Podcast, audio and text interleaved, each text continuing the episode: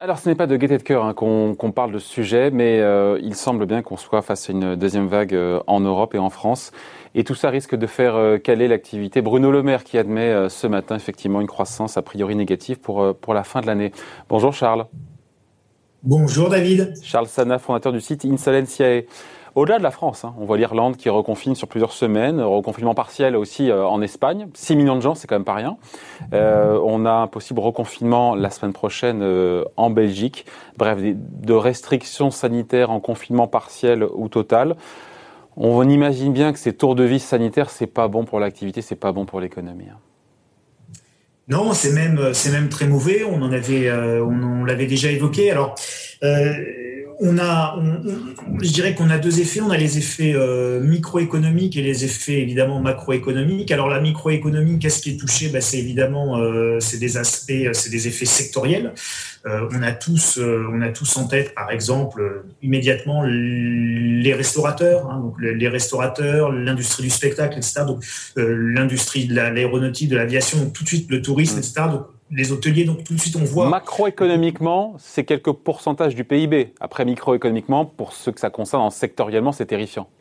Oui, absolument. Sauf que euh, ces secteurs, euh, ces secteurs-là, c'est des effets, ces effets sectoriels, c'est aussi des effets sociaux.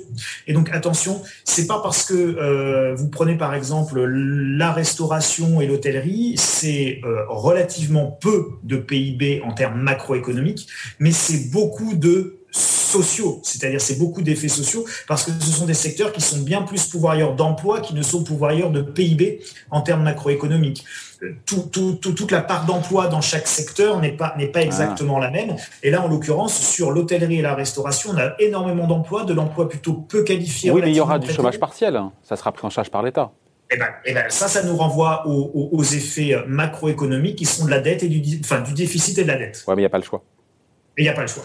il n'y a pas le choix tout en sachant que, attention, les, les, euh, le fait de dire euh, il y aura du chômage partiel, c'est bien le chômage partiel, mais ça couvre pas tout, ça couvre pas les extras, ça couvre pas le noir, euh, parce qu'il y a aussi des petits extras qui sont pas forcément toujours déclarés. il y a plein de choses qui sont pas prises en compte par le chômage partiel, donc ça va considérablement augmenter la précarité d'une main d'œuvre qui est déjà par nature assez précaire. Cette rechute de l'activité, comment est-ce qu'on peut pas la prévoir, mais l'anticiper un petit peu. On a ces fameux indicateurs en, temps réel, l'indice de mobilité Google, effectivement, qui apparemment euh, rebaisse, euh, réservation d'hôtels, de voyage évidemment aussi, les paiements par carte bancaire aussi, je ne sais pas. On a, euh, est-ce qu'on peut dire que l'affaissement, l'affaissement de l'économie, là, est, manifeste, et patent et réel, à moment où on se parle? Oui, bien sûr. Bien sûr. Aujourd'hui, on n'est pas en train de dramatiser, c'est ça le sujet. Hein. Ils n'ont pas envie d'aller au restaurant, ils n'ont pas envie de consommer, ils n'ont pas envie de se promener. Le climat est délétère. D'ailleurs, il y, a, cette histoire de pandémie, mais pas que. On a un climat social qui est également compliqué, qu'on se traîne compliqué depuis plusieurs années. Donc, si vous voulez, aujourd'hui, vous euh, vous, le voyez par exemple à travers les taux d'épargne qui continuent à augmenter, des Français qui préfèrent même plutôt aller emprunter qu'aller mobiliser leur épargne. Donc, ils, préfèrent emprunter avec des taux bas que des épargnés, même si ça rapporte pas grand chose. Enfin voilà, donc on est dans donc, non mais cet été, Charles, cet été, on a vécu une parenthèse enchantée. La consommation repartait, tout repartait on n'a pas vécu une parenthèse enchantée, on, a vécu un sas de décompression qui s'appelait un déconfinement entre deux périodes de confinement. Vous savez, moi je pars depuis le, depuis le, depuis le début. Ma, vision des choses, c'est qu'on va continuer à alterner des périodes de confinement et des confinements. C'est ce qu'on appelle la stratégie du confinement en yo-yo. Donc on confine de manière... Alors, on confine, on a eu un confinement total au mois de mars. On a déconfiné, ça a fait un sas de respiration pour tout le monde. En plus, à un moment donné où c'était l'été, donc les gens ont un petit peu profité, ils sont partis. Euh, et puis aujourd'hui, on va reconfiner. Alors, on n'appellera pas ça reconfinement, on appelle ça couvre-feu. Euh, mais enfin bon, on aura le droit de tout faire, c'est-à-dire d'aller travailler et puis de rentrer chez soi, mais rien le droit de faire entre. Donc, euh, pas de sport, pas de restauration, pas de spectacle, bref, donc, si vous voulez, c'est un, reconfinement qui ne dit pas son nom, mais c'est un mode de reconfinement quand même.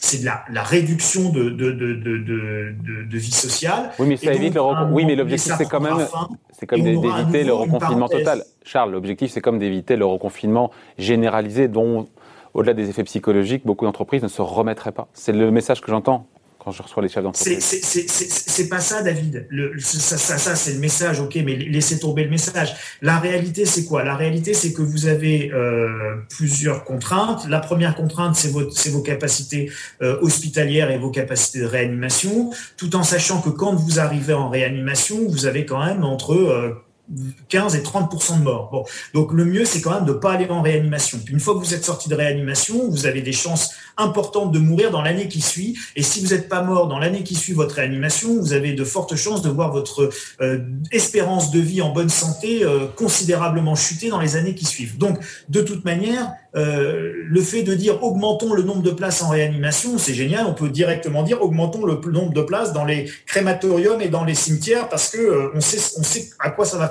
Donc la logique, elle est pas là. La logique, elle est de dire qu'il faut tout faire pour limiter la diffusion de ce virus. Et donc, ça nécessite, tant qu'on n'a pas, encore une fois, un marqueur de fin de crise, et ces marqueurs de fin de crise, c'est l'immunité collective, la vaccination euh, généralisée avec quelque chose qui marche ou un médicament qui soigne tout le monde. Et tant qu'on n'a pas ça, on est condamné à ces espèces de yo-yo où on va réduire nos interactions sociales ou les augmenter, les réduire ou les augmenter. Et ça, David, que vous appeliez ça confinement, pas confinement, partiel, total, on s'en fiche. Ça, c'est de la sémantique. La réalité, c'est réduction contraction des interactions sociales et donc contraction de l'économie, puis euh, sas de respiration avec une augmentation de nos, euh, de nos interactions sociales, suivi d'une nouvelle restriction. Mais il n'y a pas le choix de ce yo-yo, cette politique de stop and go sanitaire, ce yo-yo, encore une fois. Y a, le gouvernement n'a pas le choix, je veux dire, euh, au-delà difficile de critiquer. Qu'est-ce qu'il y a d'autre comme qu'est-ce qu'il y a comme alternative? Même si on voit que l'impact que ça, notamment, on pense au, moral euh, des ménages, des gens, des chefs d'entreprise, ça pousse pas à consommer, ça pousse pas à investir, ça pousse pas à ouvrir des usines. Vous êtes d'accord? C'est dramatique. Ça, on est, on est, on, est tous d'accord là-dessus. L'alternative, c'est quoi? C'est de laisser faire le virus.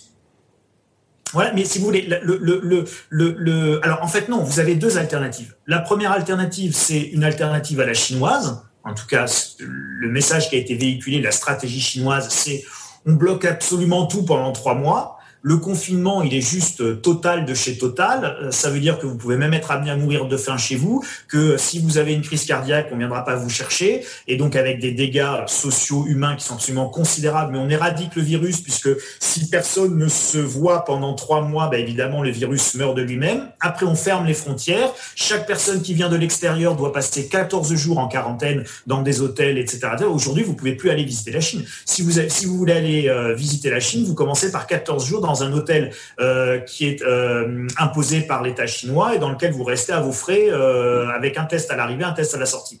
Et donc au bout de 14 jours, vous pouvez aller visiter la Chine. Donc vous avez intérêt à avoir six mois de vacances devant vous. Donc aujourd'hui, la Chine est complètement enfermée. Donc soit on a une stratégie à la chinoise, on ferme tout et on le fait de manière extrêmement violente, soit on a une stratégie qui est ultra permissive, on laisse le virus faire son œuvre et puis on a, on, a une approche darwinienne de la chose. Et donc ceux qui doivent mourir meurent et puis, et puis voilà. Et entre les deux, il y a le stop and go. Et entre les deux, il y a la stratégie euh, européenne ou française de stop and go. Et entre deux, vous avez le stop and go. Voilà. Et nous, nous sommes dans un espèce d'entre-deux. Donc, conséquences économiques, on s'oriente vers, euh, vers une rechute de l'activité au quatrième trimestre, peut-être même au, au premier trimestre 2021. C'est pas le scénario qu'on avait, que beaucoup de gens avaient en tête. On est dans cette fameuse lettre en W pour euh, illustrer la, la, la, reprise, puis la rechute, et puis la reprise. Ça change quand même un peu l'équation, là. Hein et puis la rechute, et puis la re-reprise, et puis la re-rechute, David, jusqu'à ce que nous ayons un marqueur de fin de crise. Et donc c'est pour ça que j'invite les auditeurs à se focaliser sur les marqueurs de fin de crise, encore une fois, que sont l'immunité collective, la vaccination ou euh, le prophylaxie, c'est-à-dire un médicament qui soignerait tout ça. Donc, euh, résultat, on finit là-dessus. La récession sur 2020 sera plus forte que prévu et la reprise sur 2021 sera moins forte qu'attendue. Oui, voire même, voire même la reprise sera négative, euh, puisqu'il y a de fortes chances que l'on commence le début d'année 2021 euh, par une récession importante. Euh, alors bon, voilà, le, si on ne ferme pas tout, euh, si on n'est pas sur un reconfinement généralisé, alors j'avais toujours dit qu'on serait à moins 11. Bon, finalement, on s'oriente plutôt vers un moins 10. Bon, ça, c'était sans prendre en compte le, le, le deuxième acte de l'épidémie que nous vivons. Donc là, on va pouvoir ajouter, à mon sens, un moins 4, moins 4, moins 5% max parce qu'on ne sera pas en confinement généralisé. Donc le, ce, deuxième, ce deuxième choc récessif sera moins important. Donc on risque de terminer l'année plutôt à, on va rajouter, on était à moins 10, on va rajouter aller à moins 14% si jamais les choses se passent pas bien. Bon, donc certains disent maintenant la vraie reprise, c'est pas avant deuxième semestre 2021. La vraie reprise, celui qui vous dit ça vous raconte n'importe quoi parce qu'en fait, il n'en sait rien. Moi, je vous dis simplement, on est dans une stratégie de stop and go. Il n'y a pas, pas d'autre solution que cette stratégie de stop and go. Dans l'attente des marqueurs de fin de crise en attendant les marqueurs de fin de crise. Donc tant qu'on n'a pas un marqueur de fin de crise, moi je peux vous dire, ouais, troisième trimestre 2022 euh, à 14h15, très précisément, ce sera euh, le retour de la croissance, mais pas du tout. Bon, le monde entier, le monde entier cherche un vaccin, un traitement. Plus on avance, plus la probabilité de trouver quelque chose euh, s'accroît. Et on finit ça fonctionne pas comme ça. Ça fonctionne pas comme ça. Euh, c'est pas euh, c'est pas la probabilité s'accroît. C'est euh, aujourd'hui on est sur des recherches scientifiques qui sont d'une très grande complexité sur le euh, SRAS-CoV-1 qui était le premier coronavirus de 2003. On n'a toujours pas de vaccin. Euh, je sais pas. Aujourd'hui les meilleurs vaccins parlent d'une efficacité vaccinale de 50%, c'est-à-dire autant dire rien du tout. Et on se pose un gros problème sur la euh, durabilité de la couverture vaccinale. Alors est-ce qu'on va se faire piquer toutes les trois semaines? Est-ce qu'on se faire piquer tous les deux mois. Je, sais, est-ce que c'est possible de se faire piquer tous les deux mois? On a des essais vaccinaux qui ont été arrêtés parce qu'on a découvert que tout d'un coup, ils étaient absolument catastrophiques et qu'ils étaient extrêmement dangereux. Euh, tous les médicaments qui étaient prometteurs, je pense notamment au remdesivir, et ben le remdesivir, il est arrêté euh, et ça sera pas la prophylaxie ni le médicament miracle. Donc en fait, on ne sait pas. On ne sait pas. Et je crois qu'il faut faire preuve de beaucoup, à la fois d'humilité, de, de, de, prudence, de raison gardée. Et, donc, on ne peut pas établir aujourd'hui de, de prévision économique avec, avec certitude, si ce n'est un peu au jour le jour. Là, la certitude, c'est qu'aujourd'hui, nous nous sommes dans un deuxième acte. Nous voyons très clairement le nombre de morts qui, qui, repart dramatiquement à la hausse. Moi, je peux vous dire que dans, dans, dans mon petit hôpital de, de, province, ça achète une sacrée ambiance quand vous voyez arriver euh, des gars en cosmonautes, hein, vraiment les, les, combinaisons intégrales qui viennent chercher euh, les sacs euh, de gens qui sont décédés euh, du Covid. Euh, je peux vous dire que voilà, ça, ça, ça fait ça, ça, donne une bonne ambiance dans, dans, dans, la ville parce que les gens le savent et que les, les informations circulent. Donc, c'est une réalité ça va être pénible. Euh, le Premier ministre l'a dit, euh, Jean Castex, Jean Castex l'a dit sans ambiguïté. Euh, le mois de novembre sera très difficile. On s'oriente vers ça.